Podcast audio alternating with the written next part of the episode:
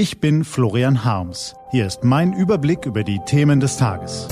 T-Online Tagesanbruch, was heute wichtig ist. Freitag, 21. Mai 2021. Nächste Corona-Mutante im Anmarsch. Höchste Zeit für einen radikalen Schritt. Gelesen von Axel Bäumling. Kühle Logik. Warum in die Ferne schweifen, wenn das Gute liegt so nah? Das könnte im Moment die Leitlinie unserer Weltsicht sein. Impfkampagne läuft. Inzidenz sinkt. Sommer kommt. Irgendwann. In dieser erbaulichen Atmosphäre fallen die Versprechungen leicht.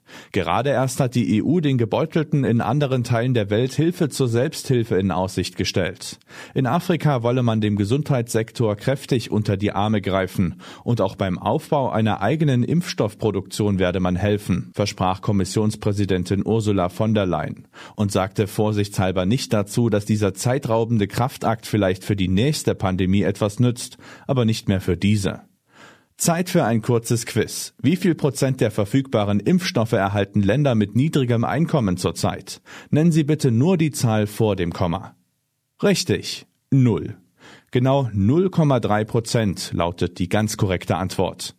In einer Pandemie, das können wir durch Beobachtung kühl feststellen, ist sich jede Nation selbst die nächste. Für die innereuropäische Koordination bei der Impfstoffbeschaffung hat die Solidarität gerade noch gereicht. Aber global, Zusammenhalt und Hilfe für die Schwächsten, schauen wir uns die Null doch noch mal etwas genauer an.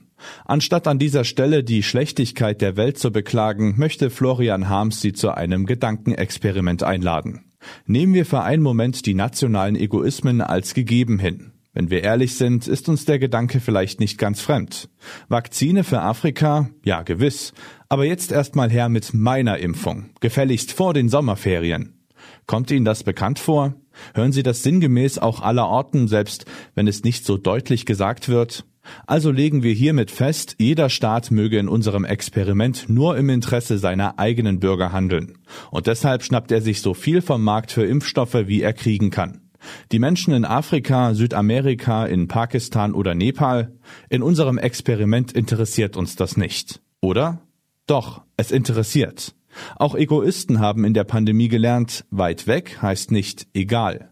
Dass Covid-19 nur global besiegt werden kann, wie die WHO gebetsmühlenartig wiederholt, ist mehr als nur eine politisch korrekte Phrase. Es ist die ungeschminkte Wahrheit.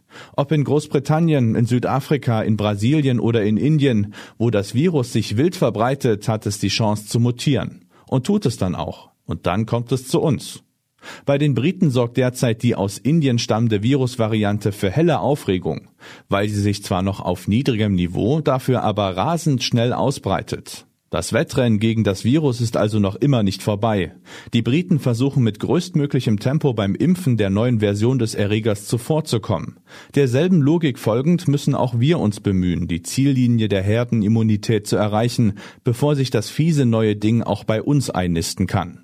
Nur haben wir in der Hektik leider nicht immer im Blick, dass wir zugleich noch an einem weiteren Rennen teilnehmen. Und dieses Rennen läuft weltweit. Je mehr wir uns in Europa jede verfügbare Impfdosis unter den Nagel reißen, desto weiter fallen wir global zurück und lassen dem Virus Raum. Es ist deshalb sogar in der kalten, selbstbezogenen Welt unseres Gedankenexperiments falsch, jede Ampulle mit Serum an Land zu ziehen, an die wir herankommen. Eigentlich ist es ganz einfach. Solange die Produktion den weltweiten Bedarf nicht deckt, gehört jedes Mittel dorthin, wo es seine Wirkung am schnellsten entfaltet.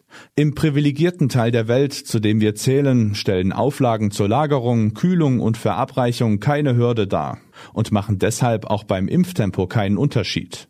Alles, was da ist, findet einigermaßen schnurstracks den Weg in den nächsten Arm.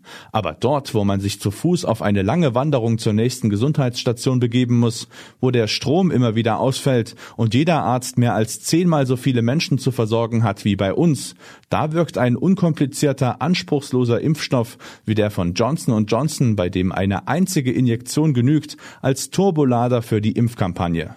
Deshalb kann man eigentlich nur den Kopf darüber schütteln, dass im Juni und Juli 10 Millionen Dosen des Serums in Deutschland landen werden, anstatt dort, wo ihr Nutzen so viel größer wäre. Und weitere 26 Millionen Dosen kommen später noch nach. Bei aller Sorge um unser eigenes Impftempo. Das ist ineffizient. Es schadet uns. So ein Mittel gehört nicht hierher. Das mag in manchen Ohren sonderbar oder gar berechnend klingen, aber Logik ist eben manchmal einfach kühl.